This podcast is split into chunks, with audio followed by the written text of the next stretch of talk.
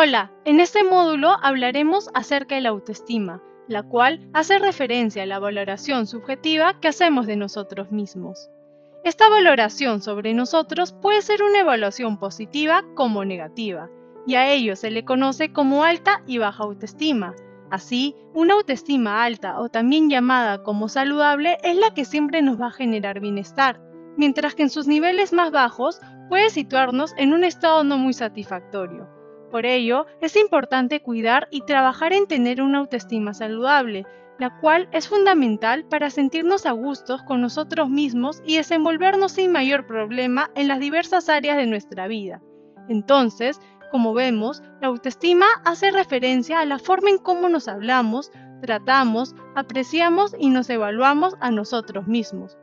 Ahora bien, nadie llega al mundo con una autoestima extraordinaria y la conserva en ese estado de perfección hasta el final de sus días.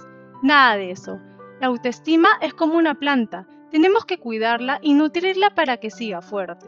Si bien puede ser que por momentos la planta se debilite, si dedicamos parte de nuestro tiempo en cuidarla, esta crecerá y será cada vez más fuerte. Es por ello que en Terapio queremos enseñarte a cómo cuidar y cultivar tu autoestima, pues como veremos más adelante, esta juega un rol muy importante en nuestro bienestar.